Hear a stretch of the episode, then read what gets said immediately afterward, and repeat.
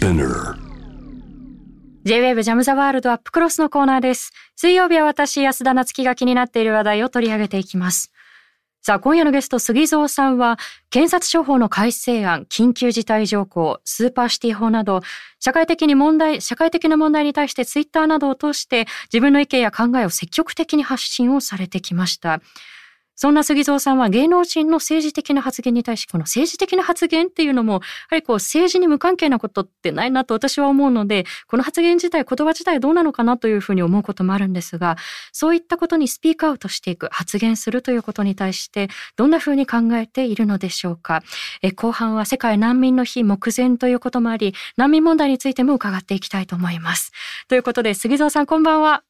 こんばんは。よろしくお願いいたします。お願いします。ご無沙汰してます。ご無沙汰しております。えー、杉蔵さんとはですね、あの、後半にお話をしていきたいと思うんですけれども、昨年はイラクの北部クルド自治区を訪れて、私もライブの様子を拝見していきました。はいえーその話の前に、政治であったり、あるいは選挙ということについても今夜は伺っていきたいと思います。えーまずですねあの、杉蔵さんもちろんツイッターだけではないんですけれども、社会的な問題に対して、例えばインタビューを通していろんなところで、まあ、疑問だったり意見を積極的に発信されているなというふうに思うんですけれども、こういった発信する理由といいますか、どういったモチベーションでこういったことに積極的にこう発言をされてきたんでしょうか？うーん。まあ、僕はたまたまミュージシャンなだけで、うん。たまたまアーティストだっただけで、ただの一大人として、一社会人として、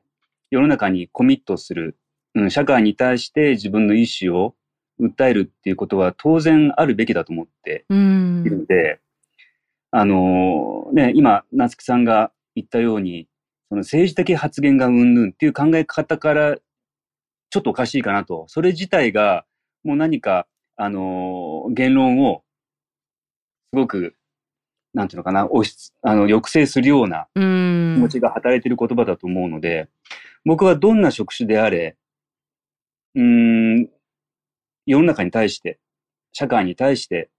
より良い、うん、この世界を作るために、うん、自分の意見を発信するのは当然だと思っているんですよね。うん。いや、今おっしゃったことにつながるんではないかと思うんですが、例えば著名人の方、特に芸能人の方々が政治に対して発言をしようとすると、うん、こう芸能人なんだからこう政治的な発言をするなっていうバッシングが、まあ、ものすごく起きてしまったということがありますよね。じゃあ、誰なら政治に発言していいのっていうことにもつながると思うんですけれど、うん。こういったこうバッシングみたいなものっていうのはどんなふうにご覧になってましたか？すごく、あの、まあ、正直僕にもすごくあります。うん。で、あのー大体その多くの人は、うん、自分は専門家で、自分はそこに対して博識であるけども、君は素人だから黙っていなさい。とうんいうような、まあ、上から目線的なものが少なくない。で、そこに対して僕が思うのは、もちろん僕を含めて、みんながよりね、社会のために、あの、学ぶことは大事。なんですけど、逆に、専門家でないと、じゃあ政治に対して、法律に対して、じゃあね、差別に対して、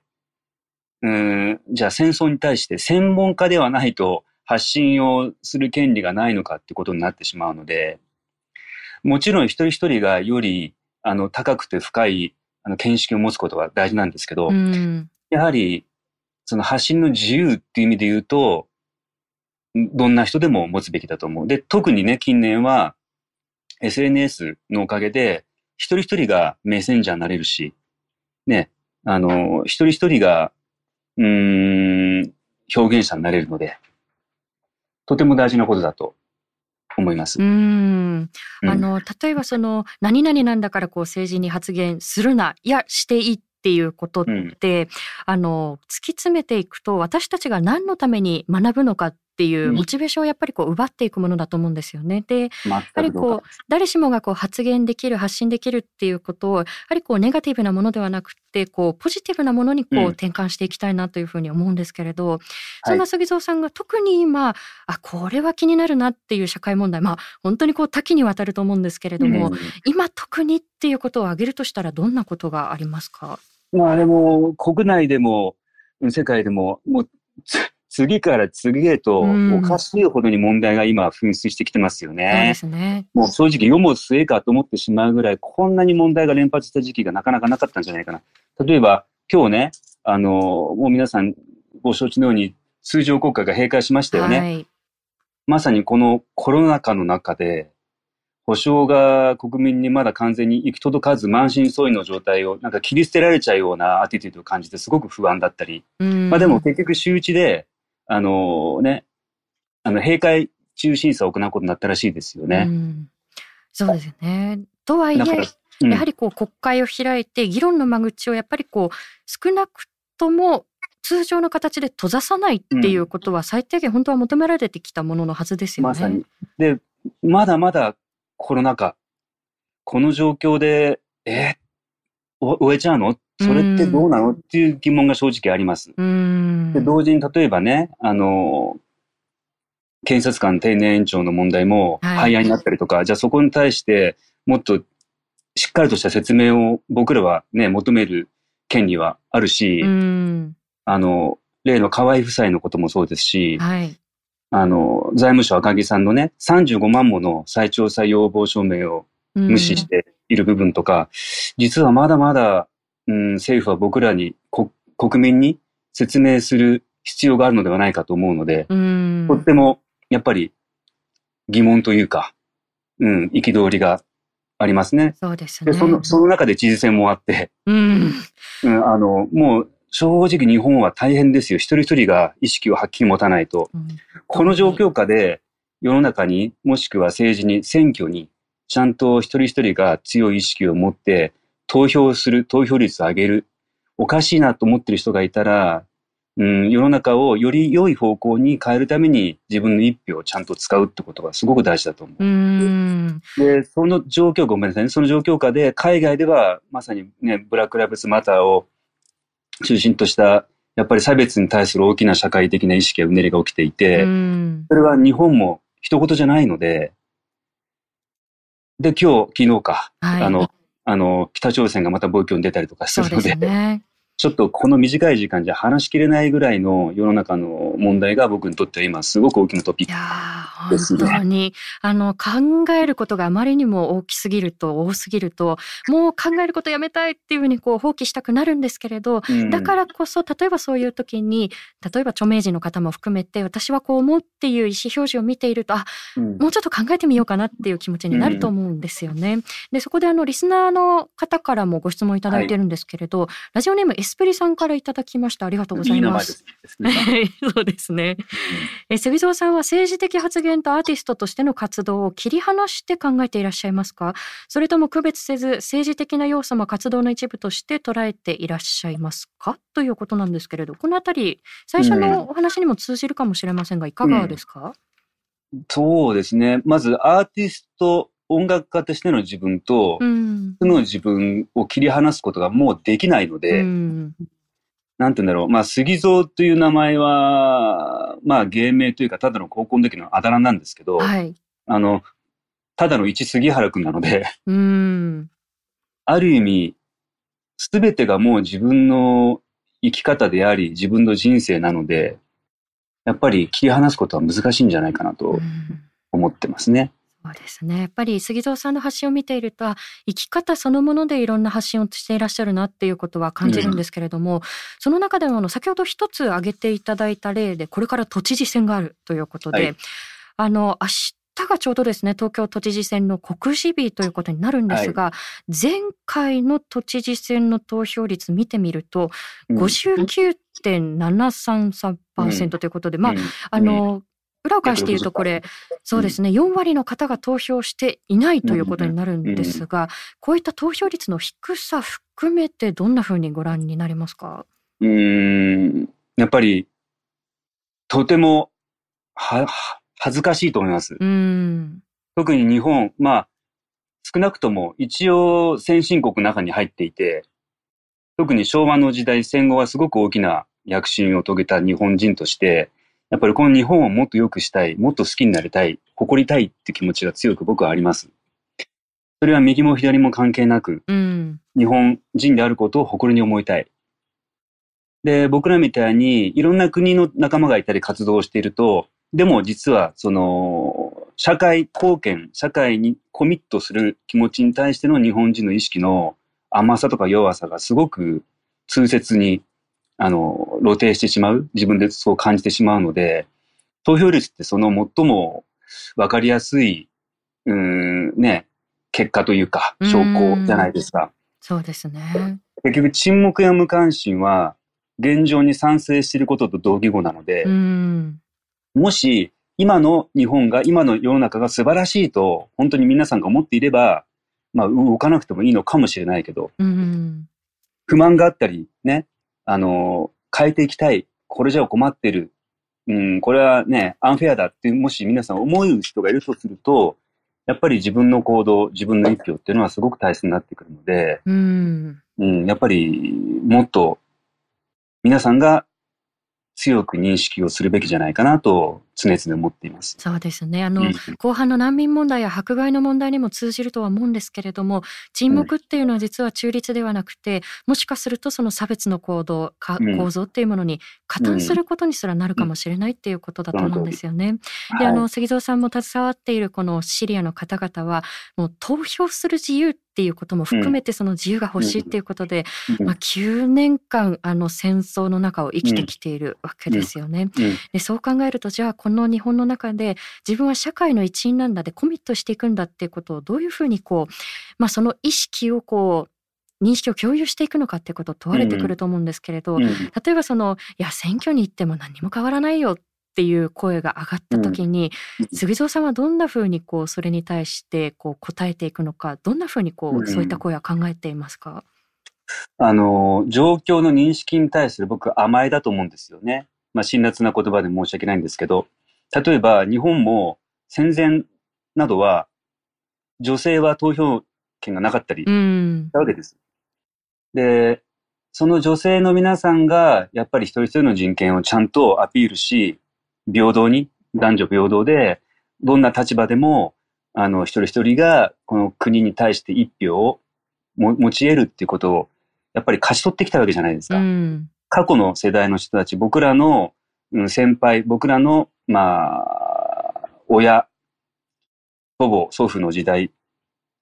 勝ち取ってきたことなんですよね、この権利って。うん、それを今の時代の僕らや僕らの下の世代の若い奴らが放棄してしまうって、すごくもったいないし、もっと言うと失礼なことだと思うんですよ。うん、僕らが一歩一歩持ってるってこと自体が実はとてもありがたいことで、他の国にとってはね、例えばそれこそシリアもそうですし、あの、まあ、他の様々な、まあ、民主主義じゃない国、自由を拘束されている国にとっては、ものすごく羨ましいことじゃないですか。いやおっしゃる通りです。その私たちが今意思表示をできるっていうことは、あの決して当たり前ではないんだよっっていう、うん、その、まあ、あの、初心のようなものだと思うんですけれど、立ち返りたいところだと思うんですよね。で、今、杉蔵さんがおっしゃったように、例えば自分たちの発言の自由がある、うん、あるいは投票の自由ができる、うん、あの、っていうことがないような国からたくさんの人たちが難民として逃れているという世界の現状がありますよね。で、6月の20日、今週の土曜日になりますけれども、世界難民の日、改めてこういった難民の方々のことを考えていこうっていう日を迎えます。はい、で、あの、昨年杉蔵さんがイラクの北部クルド自治区、それからヨルダンの難民の方々のもとを訪問されたということで、あの、私から少しあの説明をさせていただくと、はい。あの、ババガヌージュというバンドを組んでいらっしゃいますよね。はい、まあこれ、はい、あの、まあ小さいおじさんたちという意味があるそうなんですけれども、はい、あ、可愛いおじさん。たち、失礼しました。杉蔵さんと、えー、ダイアログフォーピープル、まあ、我々の団体、杉蔵さんも理事を務めてくださっていますが、はい、の佐藤圭、そしてジムネットという団体の斉藤良平さん3人で、まあ、難民キャンプを訪れて演奏していこうという。はい、で昨年はこのダイアログフォーピープルが主体となって、ババガヌージュプロジェクト2019、まあ、このイラク北部のクルド自治区ヨルダン訪問ということで、この時はもうたくさんの方々にご寄付をいただいて、この活動を、あの応援してしていただきました。ありがとうございます。はい、ありがとうございました。ね、そのイラクの北部クルド自治区は、まあ、初めての訪問ですよね。はい、で、はい、あの例えばジムネットハウスというところ、小児がんの子どもたちと家族のために作られたハウスですとか、うんうん、あるいはこの国に逃れてきているシリアの方々の前で演奏されたということもありましたが、あの特にこう印象に残っていることだったり印象深かったことってもうあげたらもう数えきれないと思うんですけれど どんなことが、ね、そうですね。どんなことがありましたか？あのもう以前から本当に本当にあのアラビアのイメージ、はい、子供の頃から持っていた美しいアラビアの夜とかの憧れの場所でもあったわけですね。うん。あのいわゆるクルド人の皆さんの奥ゆかしさ、はい、温かさ、心遣いっていうのが、いわゆる、おーイエーイっていう、あげあげの感じではなくて、ちょっと遠慮深いですよね。そう、むしろ僕ら日本人的な資質が強くある人たちで、んなんかすごく、その、なんていうのかな、ほっこりした感じに感動したり、うん。うん。まあ、同時にね、その同タイミングで、バグダッド周辺はかなり一触即発の緊張感の中にあったじゃないですか。そうですね。その反政府デモでたくさんの方が亡くなっていたり、はい、ということもありましたね。その、イラクという国の治安の、まあ、危なさとか緊張感とは無縁の印象で、うん、とても、うん、平和な、うん、印象がありましたが、まあ、その直後にね、今度、あの、トルコの侵攻が起こって、はい、まあ、すごくすごく悲しいことであったんですけど、ただ、本当に美しい場所で、その皆さんの、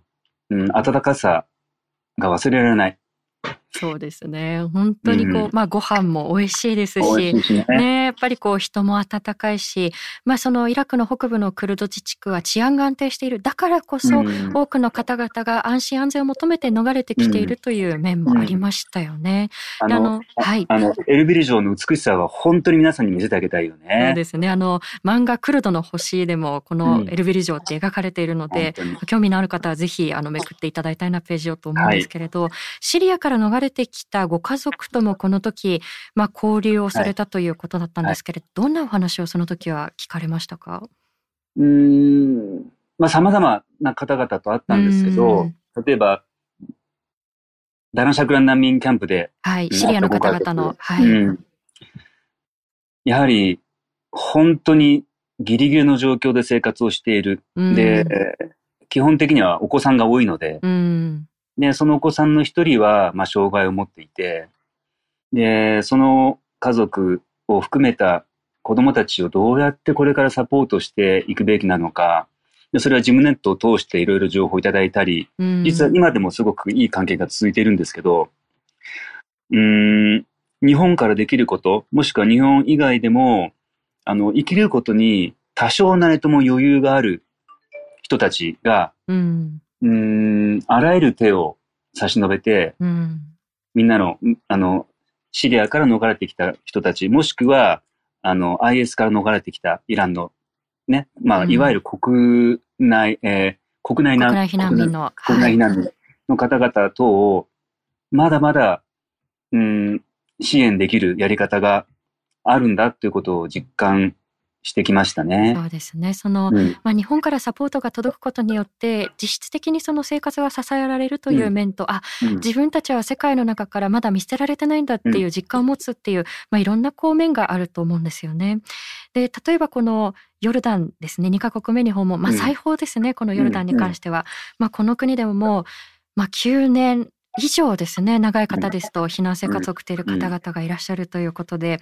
でこの国は裁縫ということなんですけれども改めて行かれた時の印象だったり、はい、まあ、再会されたご家族もいらっしゃったと思うんですけれど特に印象に残っていることというのはどういったことがありましたか、考えてみたら、うん、最初に言ったのはよもうちょうど4年前ですね。そうですね。あ、もっと前。2016年の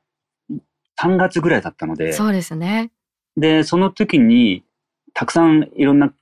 ご家族と会ってきて、で、とても心を通じ合わせてきて、で、何人かのご家族と再会ができたんですね。うもうそれだけでも涙が出るぐらい感動でしたし、当時、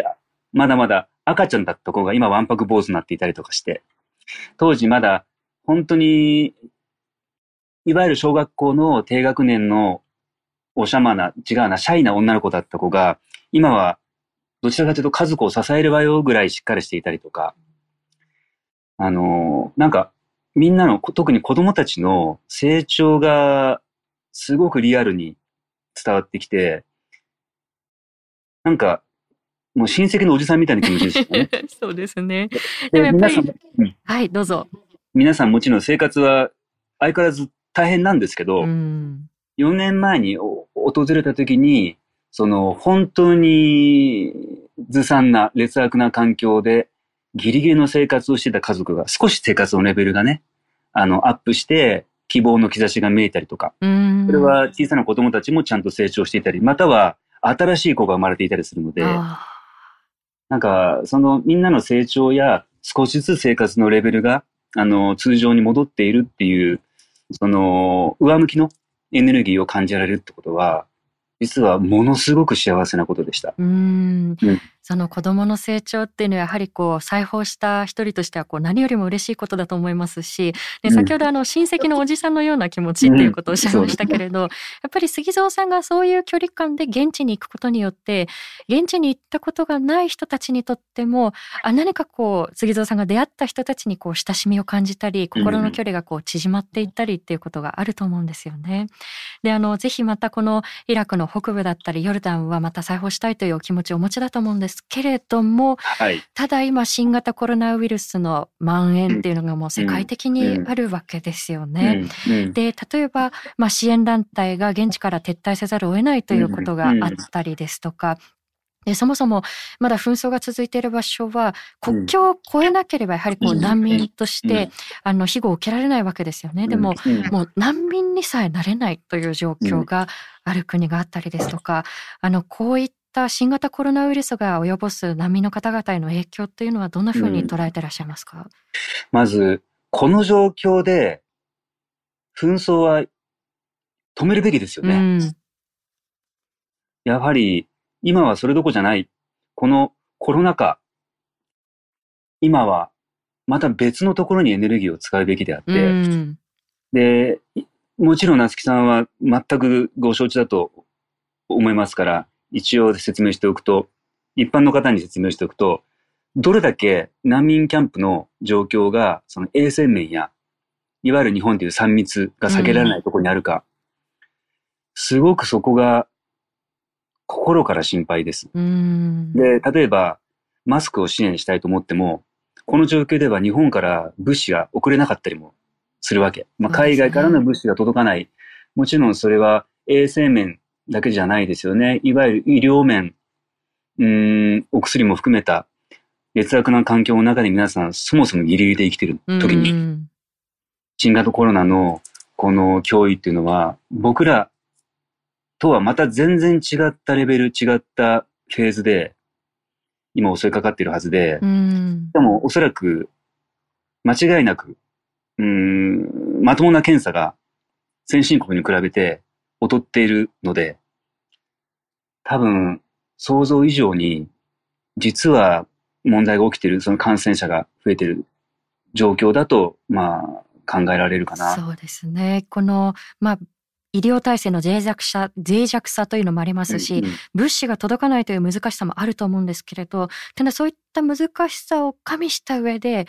じゃあ今どんな支援ができるんだろうか、私たちにできることは何だろうかということを考えたときに、杉蔵さんどんなふうに考えてますか？非常に難しいよね。